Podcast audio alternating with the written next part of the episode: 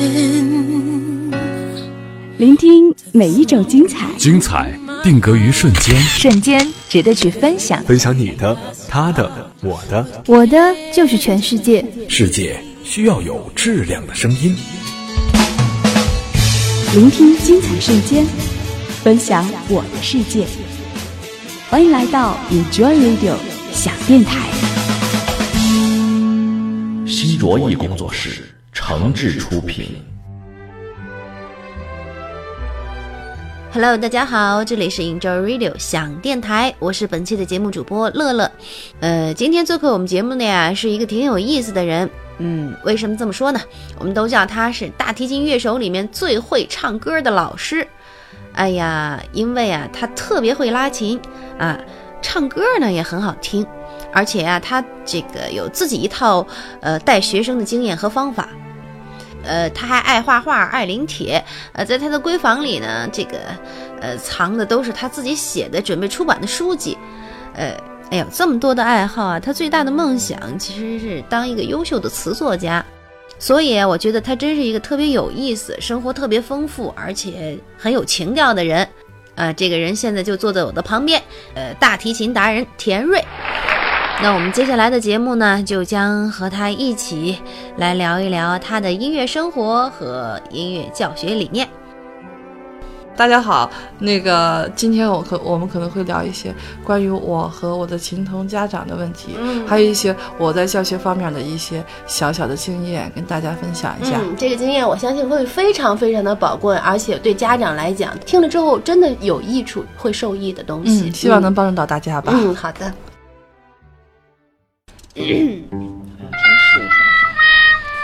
你有英文名吗？你要干嘛呀？我觉得叫田老师有点太正式了。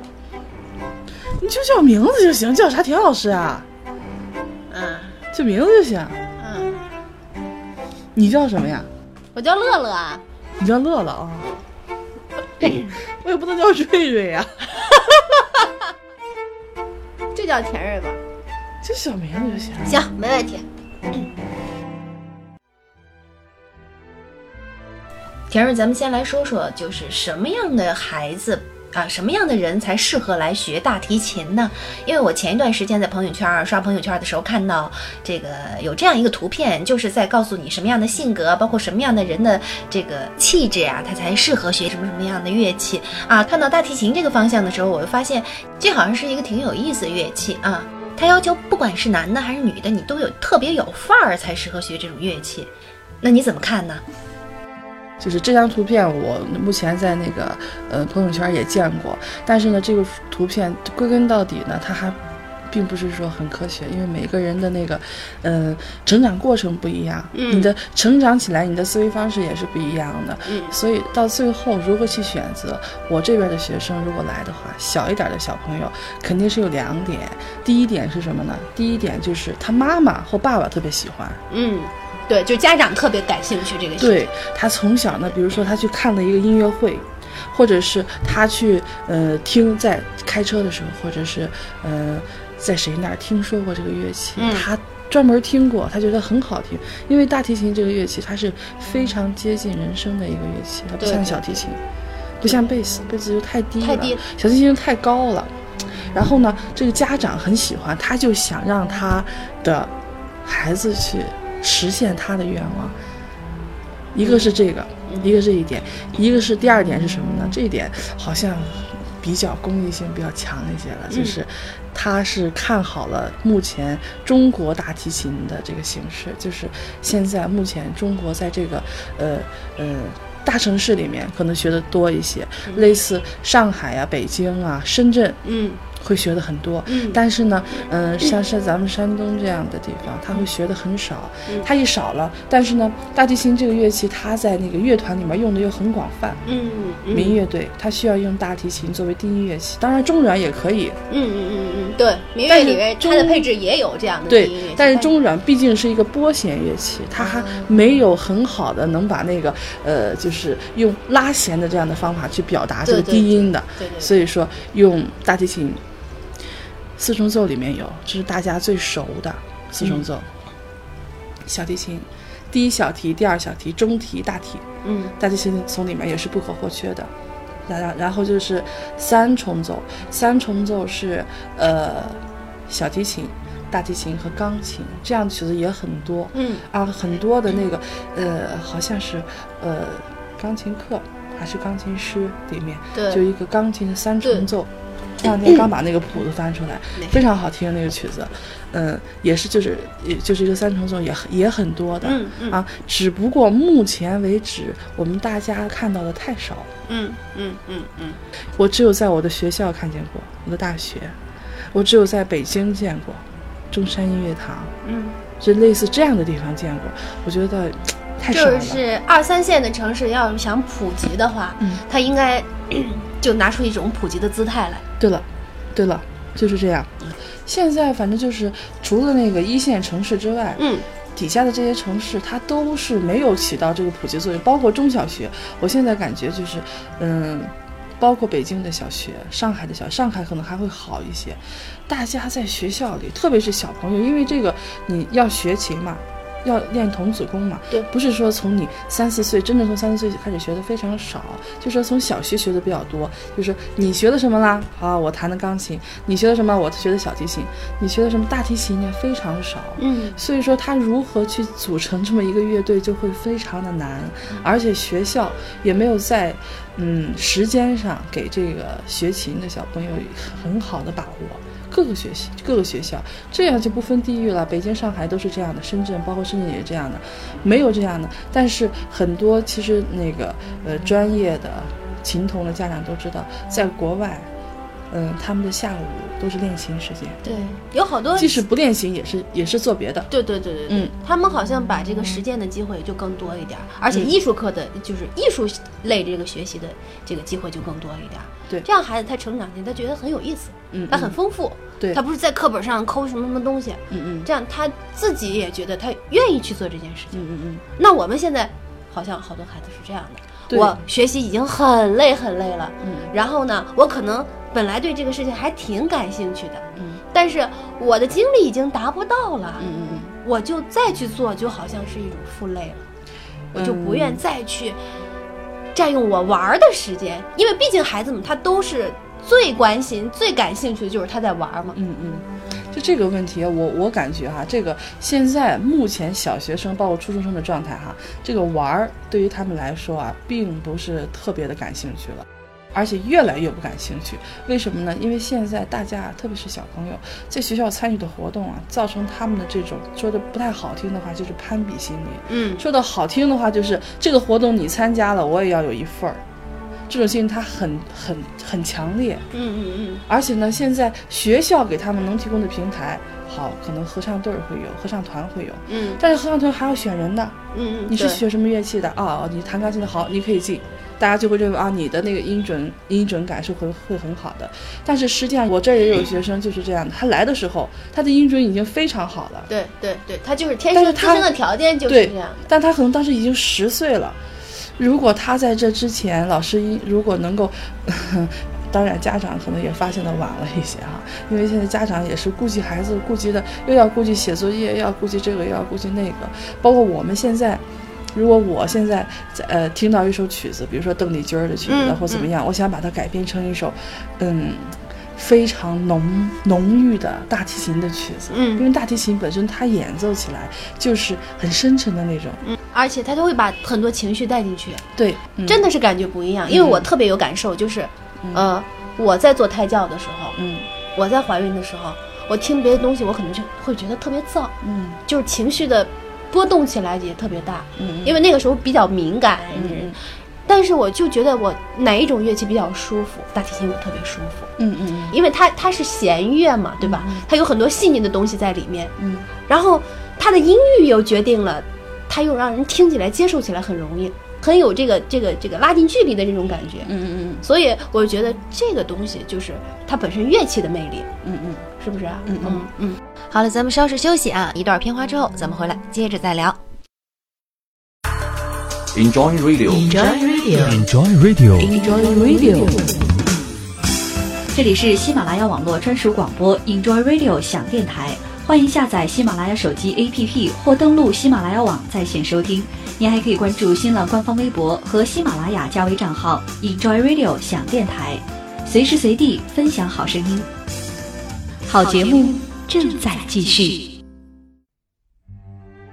欢迎回来，这里是 Enjoy Radio 想电台，我是本期的节目主播乐乐。坐在我旁边的嘉宾呢，是我们今天邀请到的音乐达人田瑞，他今天和我们一起来分享呢有关于他和大提琴的故事。哎，咱们刚才聊到哪儿来着？呃，你说你会经常那个呃，给他们排一些小曲目啊啊、呃，就是改编一些大提琴的这样的小合奏。这个对于孩子们来这个学习来讲有什么样的好处啊、帮助啊？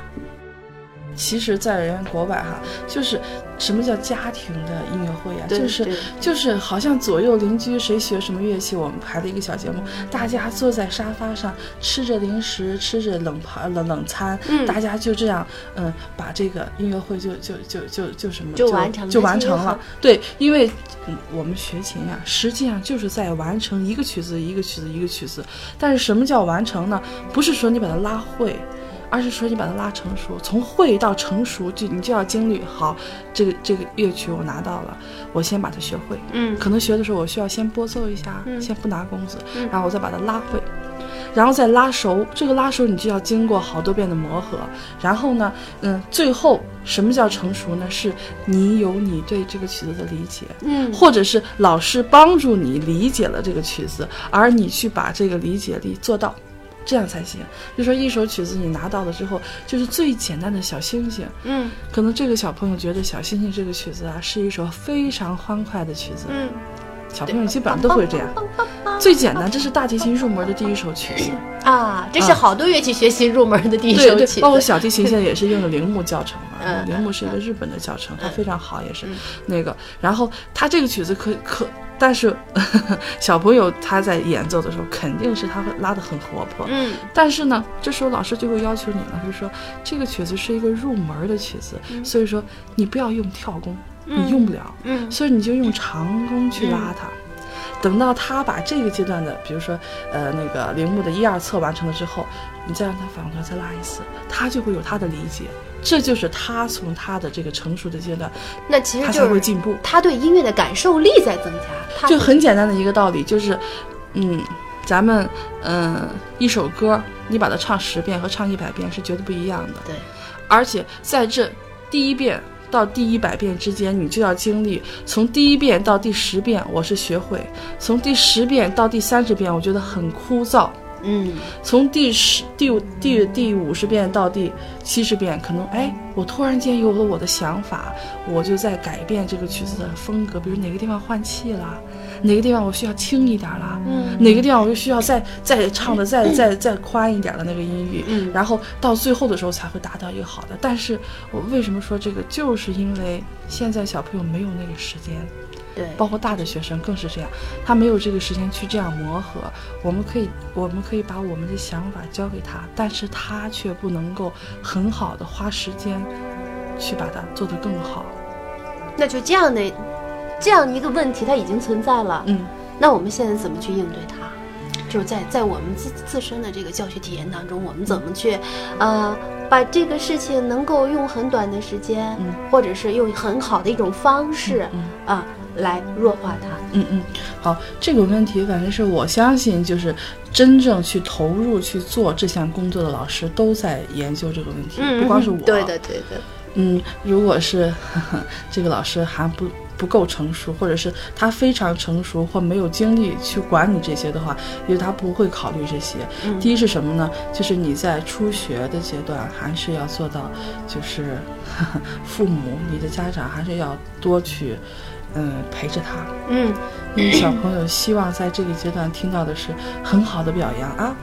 你这个地方你会了，你看妈妈还不会或怎么样，你来教妈妈吧，这个效果是非常好的。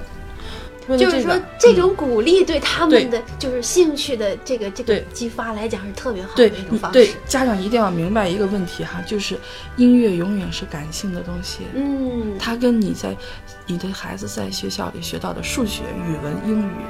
自然，各个方面全部都是不一样的。所以它是右脑支配的，它是另外一个系统。就说他现在那个家长的那个思维方式就是什么呢？好，老师说了，这个地方必须要练十遍，你把它练练十遍，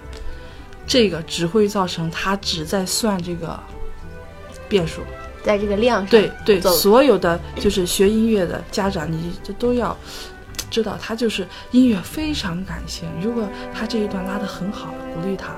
不练了，今天晚上就这样，你已经达到一个很好的状态了。那我知道，就是、嗯这就是就是孩子特别愿意接受。好对了，我明天考试，今天我们放放放松放松，出去玩一堂课。对对对，大家可能会觉得玩完了之后，嗯自己达到特别特别多的满足，然后回过头来，他觉得哦，我明天他自己会意识到，嗯我明天要考试了，我要去学学这个东西，我还没弄会。你就是说呃，你比如说我上课的时候，有的时候我会这样，这个比如说有的小朋友他其实来的时候，他的乐感和节奏感并不是很好，因为我一开始收学生，我都要听他们唱歌的。嗯你这唱的很跑调，我是不收的。对的，我也不敢收你，因为大提琴是一个听音准听的非常对准他确需要他需要很好很好的的一个练耳的对这个对，如果有一些小朋友不太好的话，我就会用钢琴去指导他。嗯如果如果是比如说这个，我有这个有一个小朋友叫米多嘛，嗯这个小朋友很好，嗯，他有一次上课的时候就是呃呃。突然间有一次啊，当然前面我们也做过类似这样的工作，嗯但是那一次他做的那个听唱，钢琴听唱特别好，嗯嗯就是听这个音能马上反应到他这个音是什么。啊，就是他的音高、音准。然后我们那节课，我说好了，米多，你今天已经做的非常好了，我们今天什么都不做了，让妈妈带你出去玩儿，让妈妈你好好的犒劳犒劳你。他妈妈也很高兴，这是他的一个很大的进步。什么进步呢？比如说他有这个音高感了，以后他再去演奏一个曲子，我学会了，但是我在演奏过程中，这个音我我我感觉到它不太准了，我就可以去调整它。嗯，他在这个调整中就会，以后就会做得很准确。对对对，这就是他的一个很大的收获。家长在家里也是这个样子的，你要夸张的去表扬他，他才会很好的去接受这个乐器。无论什么学生都是这样，你千万不要拿出一副哎呀，十遍。二十遍，或者是怎么样的，甚至你都可以让他在自己的一个，我都是让我的学生给给给家长给他一个小小天地，给他一块小地毯，给他自己的这一块小地毯，这都是他的一个天地。然后放上谱架，谱架上可以加上你自己喜欢的东西。你把你练琴的时候，你把你的小娃娃都放在那儿听你练琴，或者你们家有小狗吗？有有没有小鹦鹉之类的？因为现在不是小鹦鹉也很流行嘛，那个都放在那儿，让他们听着你。嗯，我有一个学生谁，他就是他一拉琴，那个小狗就跑过来，这样仰着头，这是很可爱的一件事。你让他把这件事想象的很可爱，而不是我每次去见到我的我的老师，我老师说，哎呀，你练的不行或怎么怎么样，我是基本上不会这么批评我的学生，基本上是什么呢？我觉得你在家没练琴，我会狠狠的说你。因为你要知道，不练琴是不可能进步的。嗯，就是我可以用一种给自己营造一个很好的、很美好的氛围，把自己置身到这个很美好的氛围里，然后去做一件很美好的事情。对对，包括我的学生到我这儿来也是，我也是。比如说我这儿有个学生啊，他很喜欢我这儿一个叫那个姆明的小河马，大家可能都知道啊，嗯嗯就是呃香港有他那边有他的餐厅，然后现在咱们内地也有也有他的一就个大概玩偶，哦一对个小河马毛，非常绒可爱。嗯然后他每次来了之后，他就要把这个河马放在我的钢琴上，然后再把他的那个呃芭比娃娃也放在钢琴上，好，我就可以开始上课了。嗯，嗯就给他这样的状态，他是最这时候他是最可爱的，他也能很放松的去演奏好很好的，即使他没有拉好，但他的状态是好的。对对对。对就是先把他带入一种情境，对这种情境是他自己乐于接受的，对而且是放松的，对，为什么我我我我们家其实我也是很喜欢布置的哈，啊嗯就是对我把它弄的嗯谱架上我也装上一个小天使翅膀，还有嗯包括那个夹子，他们都会很有兴趣、嗯啊。我来加这个谱子，我来加那个谱子，都是这个样子的。你在家里也可以这样，你把他自己那块练琴的天地就布置成他自己一个，就像一个小城堡一样的地方，他就会很有兴趣去动那个那把琴，而不是我一看那把琴冷冰冰的自己在角落里面，妈妈还让我去拉它，我就拉的不好听，我自己都能听出来不好听，大家能那呃那个邻居什么的都听着我不好听，他怎么会有兴趣去去拉呢？就是如果是因为我上课是要记那个课堂记录的嘛，嗯嗯嗯如果是真的是这一项记录。呃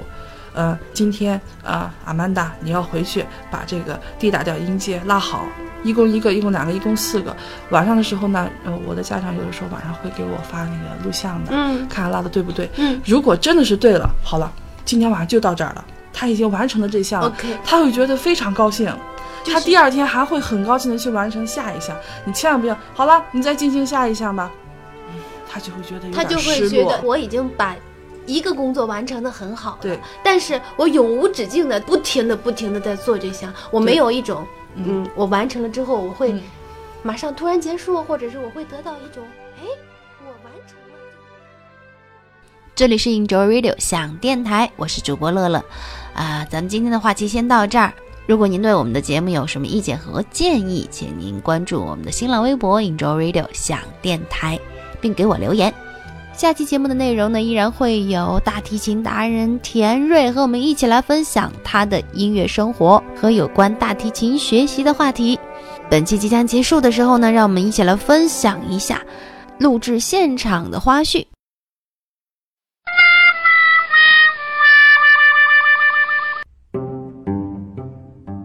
如果能有机会能听到大提琴的合奏，嗯，我估计很少数，非常少数，估计都没有。嗯嗯嗯，对对对，中国有一个大提琴乐团哈，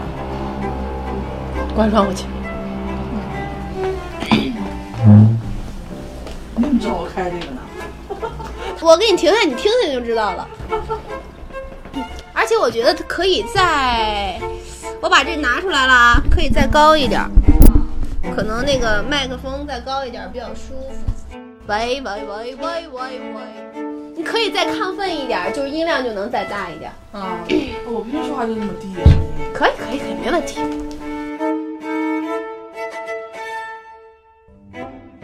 嗯，或者是，呃，实际上其实大家还是有一点儿这个这个可以不说了。这个嗯，行吧，这样说行，非常非常好，嗯啊。可是我不知道讲的好不好啊。好好好，你要自信，非常好，然后就是刚才我说那个红河，我有一段录音，你要录吧？可以啊。怎么办？我我放这儿这样录行吗？放这儿这样录，挺试试清吧楚。的。能试试吧？行，